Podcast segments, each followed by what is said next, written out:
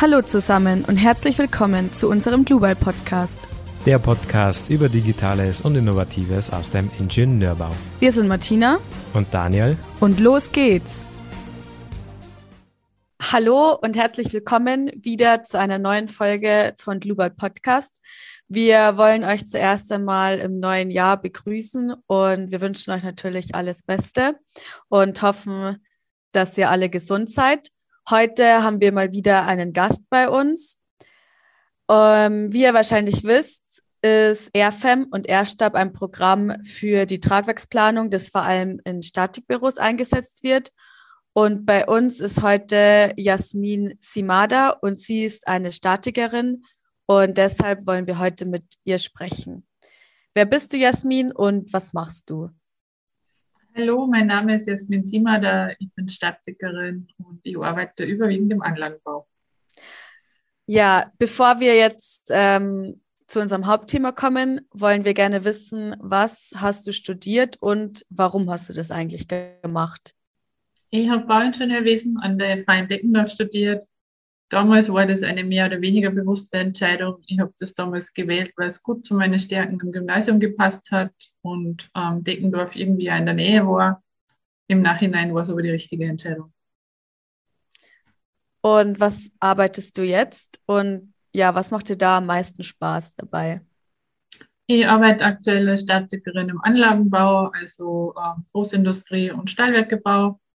Ähm, ich liebe internationale Projekte, weil sie sehr vielfältig sind. Sie haben eine große Normenvielfalt und sie sind meist auch sehr herausfordernd. Und unter anderem erstelle ich dort Schulungsunterlagen, Handbücher und Excel-Tools, ähm, die quasi vom Projektentwickler, Verkäufer oder Statiker verwendet werden können. Ja, Statik, das ist natürlich ein sehr toller Begriff, kann auch sehr viel Spaß machen, kann aber auch manchmal zu Frustration führen. Wir als Softwarehersteller, wir wissen das noch allzu gut. Wir bekommen da regelmäßig Feedback von unseren Anwendern. Aber du hast ja gerade gesagt, und das haben, hast, du auch, hast du uns auch schon im Vorgespräch so ein bisschen mitgeteilt, dir macht Statik wirklich Spaß. Ähm, was begeistert dich in der Statik und hast du damals im Studium auch schon alles verstanden? Ähm, am meisten begeistert mich an Statik eigentlich, dass man alles berechnen kann, weil es einfach Physik ist und das Grundprinzipien haben, auf denen unsere Welt funktioniert. Ähm, zu der Frage, ob ich Statik im Studium schon verstanden habe, kann ich nur sagen, ich kann mich an Herrn Professor Peintinger erinnern, wie er in der ersten Statikstunde neben mir gestanden ist und wir so Kräftedreieck gezeichnet haben. Und er hat zu mir immer gesagt, hat, jetzt schirmst dieses Geodreieck endlich durch was hingekehrt. Und ich habe mir gedacht, was will er denn? Also ich bin ja aus einem neusprachlichen Gymnasium gekommen, das heißt, ich habe mal diese Grundlagen eigentlich schwer erarbeiten müssen. Ich habe auch im Studium erst mal viel überhaupt nicht verstanden. Ich bin die ersten Statikstunden wirklich drin gesessen und habe mir gedacht, ich verstehe nur Bahnhof. Ich bin aber generell jemand, der sich dann eigentlich, wenn er sich für Themen interessiert, Mentoren sucht. Das heißt, ich habe mir dann eigentlich Mentoren gesucht, die mir weitergeholfen haben und geholfen haben und habe mir da wirklich eingefuchst. Und habe aber trotzdem im ersten Studium einiges nicht verstanden. Viele Dinge habe ich erst im Aufbaustudium verstanden, das ich ja in Dresden an der TU noch gemacht habe, weil dort einfach die Verknüpfung zwischen Theorie und Praxis schon vorhanden war und man sich viele Dinge auch viel besser vorstellen konnte. Das im, im Studium und Statik, ich glaube, das trifft auch auf viele andere Studierende zu weil Statik ist ja zunächst einmal ein bisschen etwas Abstraktes. Das ist halt auch nur The Theorie anfangs, gerade wenn man noch frisch von der Schule kommt. Aber bei mir wurde es dann so, dass das dann irgendwann mal im späteren Semester Klick gemacht hat und alle Fächer, die halt so im konstruktiven Ingenieurbau etwas zu tun haben, haben dann auch wirklich Sinn ergeben. Also Statik, das Theoretische mit dem Praktischen, wie dann den Stahlbau und Stahlbeton zu verbinden. Irgendwann mal hat das Sinn gemacht und dann hat man das auch wirklich gut verstanden. Ja, das kann ich gut nachvollziehen. Du hast ja gesagt, du hast dir Mentoren gesucht, hast mir auch mal vorher erzählt, dass du statisches Wissen gerne vermittelst. In welcher Art und Form machst du das? Ich bin ein Fan von Bildern, weil ich mir immer denke, Bilder kann sich jeder ein bisschen vorstellen. Ich selber kriege immer die Krise, wenn ich in Statikschulungen sitze und ich werde als erstes gleich mit Formeln zugeschüttet weil sie unter diese Formeln eigentlich nie jemand was vorstellen kann. Das heißt, ich versuche meistens einfach meinem Gegenüber ein Bild irgendwo aus dem Alltag zu liefern, das er sich vorstellen kann und dann halt von dem, wo man diese Prinzipien einfach veranschaulichen kann. Und sobald er diese Bilder verstanden hat, kann man dann irgendwie in Formeln einsteigen oder kann darauf aufbauen. Aber ich sehe zum Beispiel auch oft, dass es schon oft daran scheitert, dass man Verformungen irgendwie mit Statik irgendwie in Einklang bringt, wo man sagt, wie verformt sich denn das Tragwerk? Und oft kann man wirklich so ganz einfache Alltagssituationen wie Schaukeln oder so dafür hernehmen, dass man Statik erklärt. Ja, das ist auch die große Kunst im Bauingenieurwesen, abstrakte Sachen oder komplizierte Sachen möglichst zu vereinfachen. Ähm, statische Systeme und so. Und deshalb sagen Zeichnungen oder auch Bilder viel mehr als tausend Worte. Man kann sich darunter einfach viel mehr vorstellen.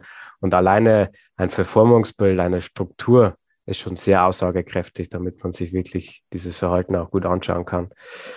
Hm, du erstellst auch welche Tools, du hast vorher Handbücher erwähnt. Möchtest du da vielleicht auch noch ein bisschen was dazu sagen? Ähm, ich erstelle gerne Schulungsunterlagen und Handbücher eben. Handbücher deswegen, weil man es eben mit Bildern aufwerten kann.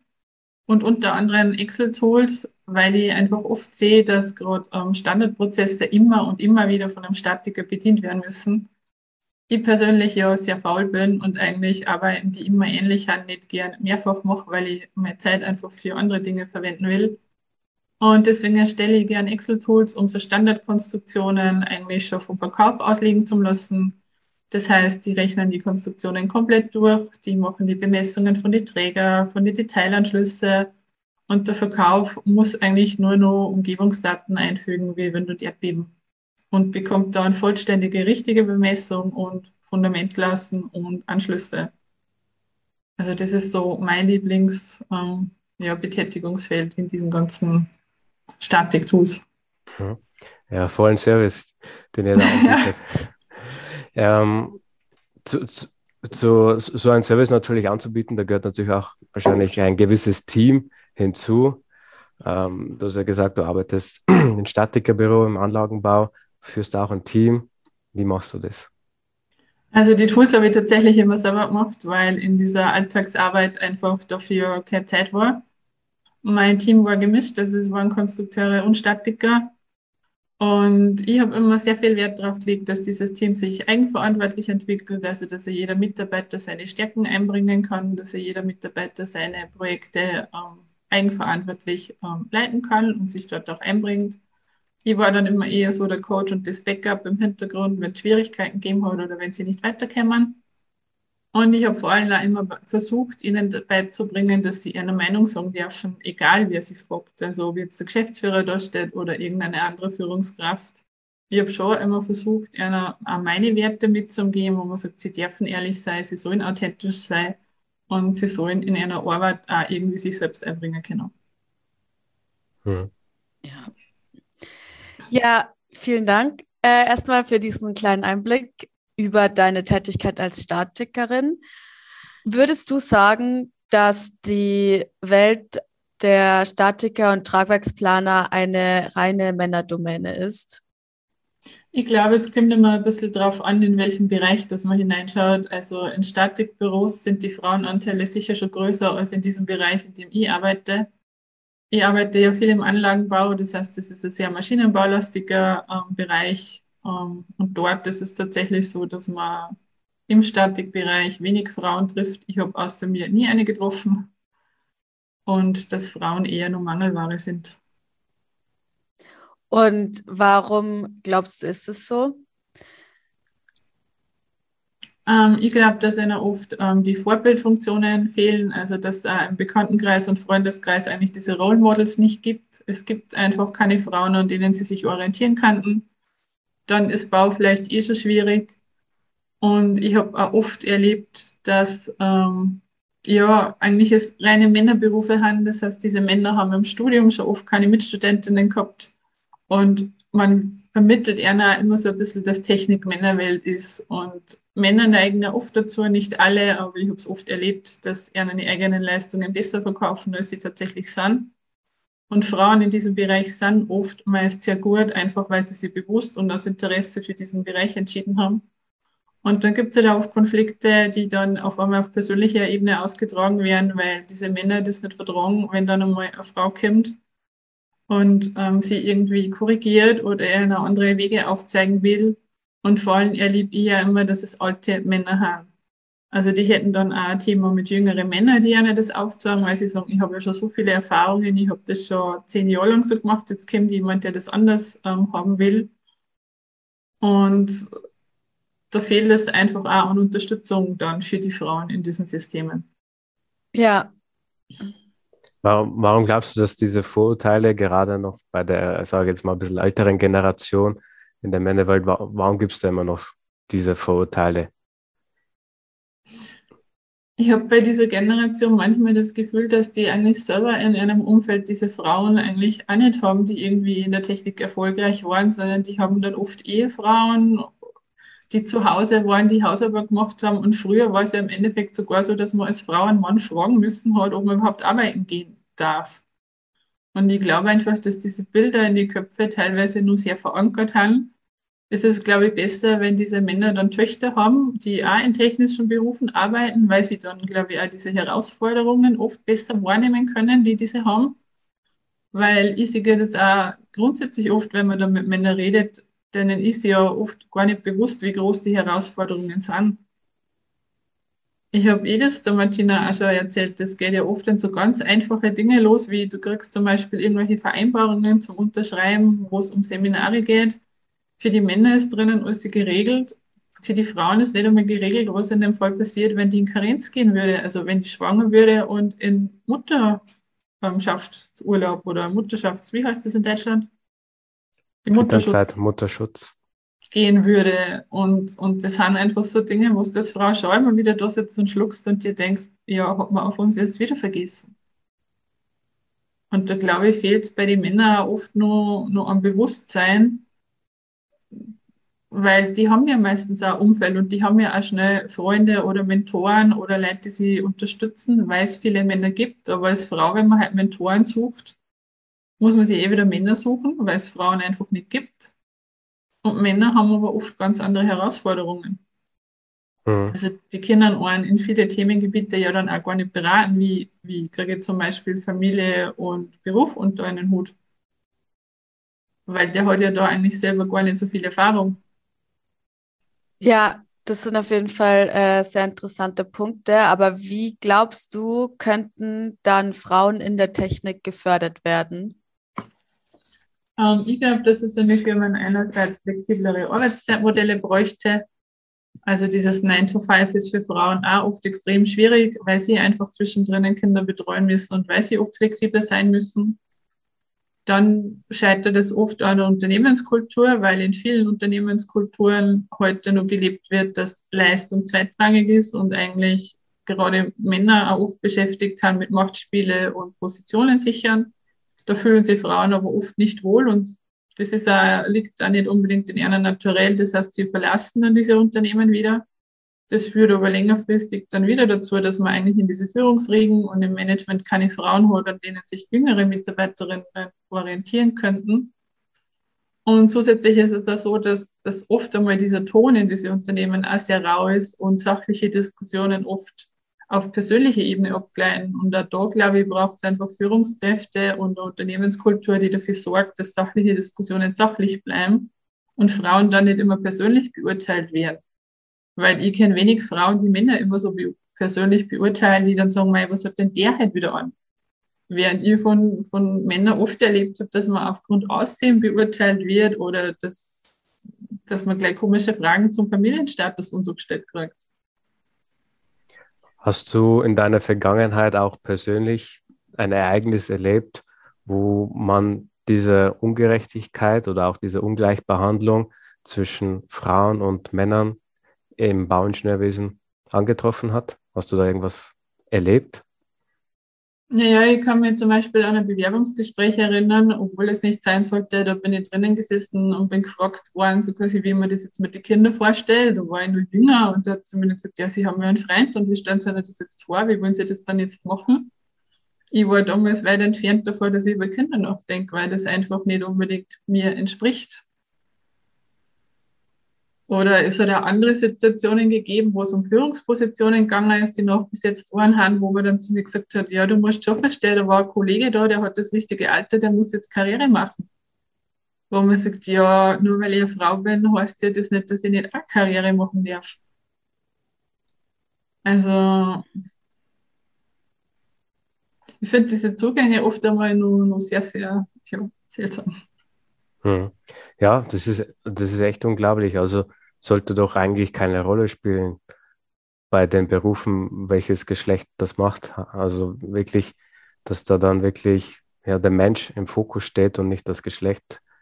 Ja, also das ist, dass das immer noch so stark verwurzelt ist dort, das ist eigentlich echt eine traurige Tatsache. Wir hatten ja den Punkt, wie man da helfen könnte, also was man besser machen könnte. Und du bist ja jetzt auch noch Mentaltrainerin. Wie hilfst du denn den Leuten da?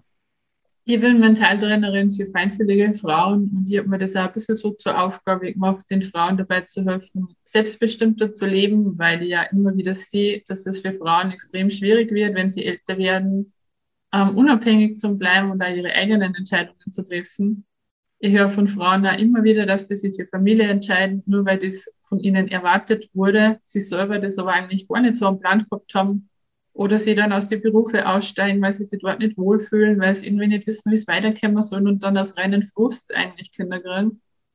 Und ich habe mir das ein bisschen so zur Aufgabe gemacht, ihnen zu helfen, dass sie wieder mehr Unabhängigkeit gewinnen, dass sie besser für ihre Wünsche einstehen können und dass sie sich auch von diesen gesellschaftlichen Erwartungen lösen können, und einfach das tun, was einer Spaß macht und was einer vorne gut tut. Ja, richtig schön. Äh, wie oft machst du das dann und wie lange dauert so ein Training? Ähm, das ist ganz individuell, also grundsätzlich maximal eine bis eineinhalb Stunden, weil längere Sitzungen nichts bringen. Es gibt aber immer wieder mal Workshops und die Entscheidung liegt aber dann bei jedem selber, ähm, wie lange er mit mir zusammenarbeiten will aber einmal bringt eigentlich nichts. Also meine Empfehlung ist schon, dass man so sechs bis acht ähm, Sitzungen eigentlich miteinander macht, um auch wirklich Ergebnisse zu sehen. Und hast du da ähm, schon bemerkt, dass, also hast du aktiv gemerkt, dass du erfolgreich warst bei manchen Frauen äh, und denen dann weitergeholfen hast? Oder was war da so dein Feedback? An vielen Frauen hilft es eigentlich schon mal, wenn sie von einer Frau einfach mal hören, dass es okay ist, weil es kommen auch viele Frauen zu mir und sagen, Jasmin, ich habe Kinder, ich habe Familie und das ist eh toll. Aber weißt, manchmal möchte ich das nicht haben. Und die wissen oft gar nicht, wo sie hingehen sollen oder mit wem sie über diese Themen sprechen sollen, weil sie immer gleich, sage ich mal, Angst haben, dass sie verurteilt werden, dass das Gegenüber gleich sagt, ja, aber du bist doch eine Frau, warum bist du mit deinen Kindern nicht glücklich? Wieso reicht es nicht, einen Sinn im Leben zu finden? Und das finde ich schon toll, wenn ich dann erlebe, dass die kommen und sagen, man, es versteht mal endlich jemand, es hört mir mal jemand zu. Und es ist für mich auch möglich, einmal zu sehen, dass es eine Frau auch anders gemacht hat. Weil ich persönlich habe mich ja ganz bewusst gegen diese Dinge entschieden, weil sie eigentlich nie in mein Berufsleben gepasst haben und ich in meinem Beruf Spaß habe. Und es braucht oft in diesem Umfeld von den Frauen einfach auch jemanden, den sie sich als Role Model irgendwie nehmen können und sagen können, ja, die macht es auch so. Also schon mal, dass man den Mut hat, dass man mal für sich selber einsteht und sagt, du, ich bin mit Hausarbeit alleine nicht glücklich oder ich will mehr Zeit für mich oder ich will wieder arbeiten. Weil viele trauen sich oft einfach gar nicht. Hm. Ja, ich glaube auch aus diesen typisch in, tief in der Vergangenheit verwurzelten Rollenbildern äh, von der Frau, ja, wo man wirklich damals noch die Frau in der, nur in der Küche gesehen hat, die sich um Kinder kümmerte und äh, in die Kirche ging, einfach aus diesen alt verwurzelten klassischen Rollen, Rollenbildern ausbrechen und mhm. sich Neues wagen. Und ich, ich hätte da jetzt noch eine Frage, wie, wie alt sind dann die Frauen, die du da behandelst?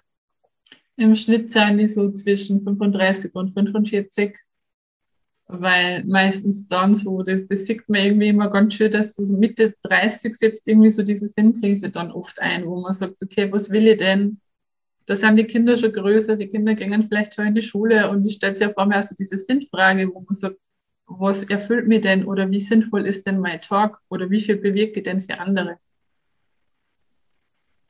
Also so meistens so entweder die ganz die Jüngeren nur, die eigentlich sagen, okay, in dieses System passe ich nicht rein, was mache ich nur? Also die sich so falsch fühlen teilweise, die irgendwie nur ein bisschen Orientierung suchen, wo sie sagen, darf ich mich überhaupt so entscheiden, dass ich das alles nicht will?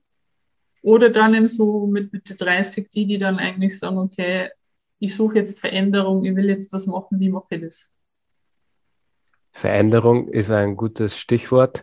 Man hat ja oft in so, sagen wir mal, konservativen Organisationen, Unternehmen, sei es auch in anderen Konstitutionen, Vereinen und so weiter, hat man immer mit so typischen Neinsagern zu tun, wenn man mit Neuheiten oder neuen Änderungen ankommen will.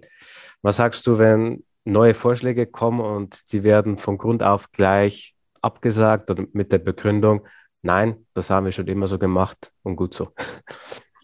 Ja, ich kenne diese Aussagen sehr gut. Ich glaube, ich habe am Tag immer fünfmal gehört. Irgendwann nerven sie ja furchtbar. Ich finde es immer ein bisschen belustigend, weil in dieser Welt müsste man auch heute noch zu Fuß gehen und es gibt kein Mensch mehr überall hin zu Fuß, sondern sie fahren mit dem Auto und auch das Auto war irgendwann mal eine Neuerung. Und ich persönlich bin halt auch der Meinung, das sieht an Firmen wie Nokia oder BlackBerry, die waren früher Marktführer. Wenn man sich heute nicht mitverändert und diesen Fortschritt nicht nutzt, dann ist man irgendwann weg vom Markt. Es ist zwar bequem und man sitzt in seiner Komfortzone, aber die Welt äh, entwickelt sich weiter, sie wird immer komplizierter. Gerade im Bauwesen ist es so, dass wir immer mehr Normen kriegen, wir kriegen immer mehr Richtlinien, wir kriegen aber auch immer mehr Institutionen, die das überprüfen oder die Kunden installieren eigentlich, sage ich mal, Personen, die das überprüfen. Und wenn man ich mal, nicht versucht, Schritt zu halten und aus seiner Komfortzone rauszugehen, dann wird man in ein paar Jahren eigentlich nicht mehr konkurrenzfähig, nicht mehr marktfähig und auch nicht mehr ökonomisch sein.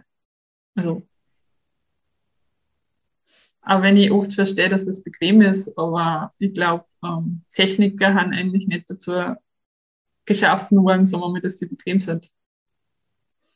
Ja. ja absolut. Und was würdest du dann jungen Ingenieurinnen raten? Ähm, jungen Ingenieurinnen würde ich einerseits raten, dass sie sich ein Netzwerk aus Frauen suchen, also sei es online oder sei es in ihrem Umfeld. Schon alleine, dass sie sich austauschen können über gewisse Situationen, dass sie Geschichten von anderen hören und dass sie vor allem viele Dinge auch nicht so persönlich nehmen oder nicht auf sich als Person beziehen, sondern einfach ein bisschen ein Gefühl dafür kriegen, dass es vielleicht nur der Umgang mit Frauen in dieser Branche ist. Ich würde Ihnen aber auch raten, dass Sie sich männliche Mentoren suchen, ganz einfach deswegen ist, weil es Männer in der Branche gibt, die sehr viel Erfahrung haben und die Frauen auch gerne unterstützen. Ich selber habe drei Mentoren, auf die ich eigentlich nicht verzichten wollen würde. Und ich würde Ihnen vor allem raten, dass ähm, bei der Wahl von Ihrem Umfeld, also auch von diesem Arbeitsumfeld, ähm, schon Wert darauf legen, dass Sie Ihre Werte legen, leben können, dass sie authentisch sein können und dass man dort vor allem diese Frauen auch fördern und haben will, weil es bringt einfach nichts, wenn Frauen in einem Umfeld äh, erfolgreich sein wollen, wo sie nicht gefördert oder sogar gemobbt werden. Hm, das, das kann ich mir auch gut vorstellen. Und nochmal zurück zu dem Coach oder Mentor. Ähm, ich habe das damals bei meinem Ingenieurbüro äh, gesehen, wie ich als Werkstudent gearbeitet habe. Und ich hatte einen, der hat sich halt immer um mich gekümmert und dadurch habe ich extrem viel gelernt. Und das haben wir auch ein bisschen rübergespielt auf unser Unternehmen. Und jeder neue Mitarbeiter, der bei uns einsteigt, der bekommt immer einen Hauptansprechpartner, der ihn für die Zeit der Einarbeitung immer zur Seite steht, berät, ihn hilft bei verschiedenen Sachen. Und ich glaube, so einen Coach, Mentor in der Firma oder bei einem Arbeitgeber, das ist wirklich sehr hilfreich, wenn man sich neue Erfahrungen aneignen möchte und sich dementsprechend einarbeiten möchte. Also das ist echt sehr hilfswert. Ja, das finde ich ein sehr gutes System. Ich kenne diese Systeme auch und die haben auch extrem hilfreich. Bei Frauen in der Technik oder im Bauingenieurwesen ist es aktuell wird leider so, dass wahrscheinlich außerhalb der Firma suchen müssen, weil wahrscheinlich in der Firma niemand da sein wird. Also da darf man dann auch irgendwie nicht so schüchtern sein und einfach mal mit Leuten in Kontakt treten, die leider auf LinkedIn anschreiben oder einfach den Kontakt suchen, gerade als Frau, dass man, dass man da irgendwie ein Netzwerk findet. Hm, absolut. So, unser Podcast, der geht ja auch so über digitales, innovatives rund ums Bauwesen. Wir schauen auch immer gerne in die Zukunft, äh, gerade in der Baubranche. Jetzt hätten wir gerne mal eine Einschätzung von dir. Wie siehst du denn die Baubranche für die Zukunft? Ich persönlich habe immer das Gefühl, dass es mit der Baubranche in Zukunft etwas schwierig werden wird. Das klingt zwar immer so ein bisschen nach Schwarzmalerei, aber einerseits kriegen wir viel mehr Normen, wir werden viel mehr reguliert, es werden Dinge komplexer und digitaler.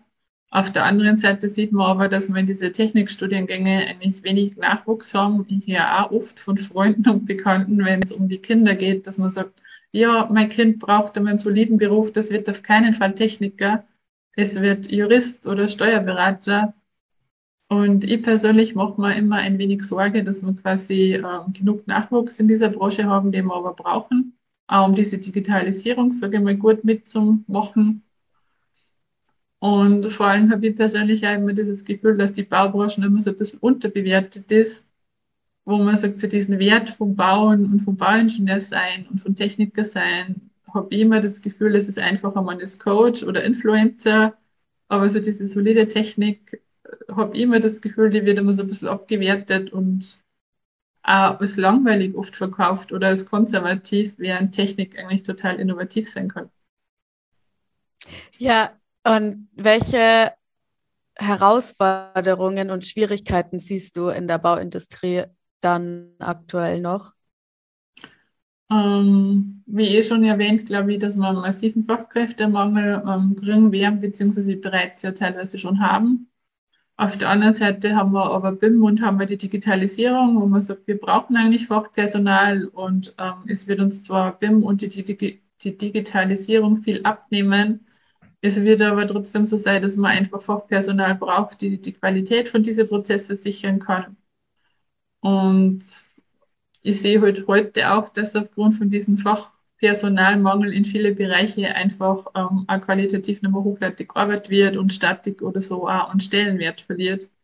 Also ich glaube, dass die Herausforderungen sein werden, dass man oft wahrscheinlich zufrieden sein muss mit weniger qualifiziertem Personal, das man nachschulen muss. Also wo es einfach dann Menschen braucht, die Freude daran haben, Wissen aufzubauen und die von A nach B zu bringen dann äh, dieses Fachpersonal überhaupt für die Firma begeistern oder für die Unternehmen begeistern zum Kinder. Und vor allem diese Digitalisierung so über die Bühne zu bringen, dass sie am Ende auch noch funktioniert. Ja, und welche Chancen siehst du dann dahingegen in der Baubranche? Also wie glaubst du, wird sich entwickeln? Naja, für mich ist auf der anderen Seite Digitalisierung und BIM genauso wie sie Herausforderung ist, ist auch eine Chance, weil Prozesse einfacher werden, es werden Schnittstellen besser abgedeckt. Man hat vielleicht eher das Gefühl, man arbeitet an einem Projekt, weil die Schnittstellen klarer haben, als es heute oft der Fall ist. Und ich glaube, dass die Bauwerke immer komplexer werden. Es wird aber auch so sein, dass wir nachhaltiger werden müssen. Also ich glaube, dass gerade Innovation und Technologie in der Baubranche ähm, trotzdem in der Zukunft ein krisensicherer Job sein wird, sagen wir mal so, und auch immer wieder gefragt und gebraucht werden wird. Ja, und ja. Also, ne, wenn du jetzt einen Wunsch frei hättest, wie du die Planungs- und die Baupraxis verbessern könntest, was würdest du dann machen? Ich persönlich würde mir oft wünschen, dass gesamtheitlicher und langfristiger gedacht wird, weil ich in vielen Firmen auch oft erlebt, dass ähm, viele Themen eigentlich am Anfang von Projekten einfach ausgeklammert werden, dass jeder Fachbereich irgendwie so vor sich hinarbeitet, also dass er die einzelnen Fachdisziplinen untereinander eigentlich nicht vernetzt haben und dass Projekte eigentlich oft nur immer nicht als Gesamtprojekt betrachtet werden. Das heißt, man bekommt oft Ergebnisse, wo man dann das Gefühl hat, es hat dann jeder an einem anderen Projekt gearbeitet. Und ich würde mir einfach wünschen, dass er diese Akzeptanz von diesen Fachdisziplinen untereinander größer wird, dass gesamtheitlicher gedacht wird und dass vor allem auch Statik wieder den Stellenwert bekommt, den es eigentlich hat. Und zwar einen ganz wichtigen, absolut. Ja. Weil ohne Statik hält das Gebäude nicht. Ja, aber gerade in diese, wie Sie denn sagen, Anlagenbaufirmen ist oft Geld und Projektmanagement erst einmal wichtiger, als dass man sich um die Tragfähigkeit kümmert. Und wie du aber sagst, das ist essentiell für dieses Bauwerk, dass es überhaupt nachhaltig ist, dass es tragfähig ist und dass es vor allem sicher ist.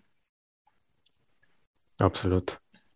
Ja, Wie, wie ist dann der aktuelle BIM-Stand im Anlagenbau? Macht, macht sie dann in der Firma auch schon in diese Richtung etwas? Der aktuelle BIM-Stand im Anlagenbau ist ähm, darauf beschränkt, dass man froh ist, wenn man Mittellinienmodelle von ähm, Anlagenmodelle momentan ähm, in ein Statikprogramm hineinbekommt.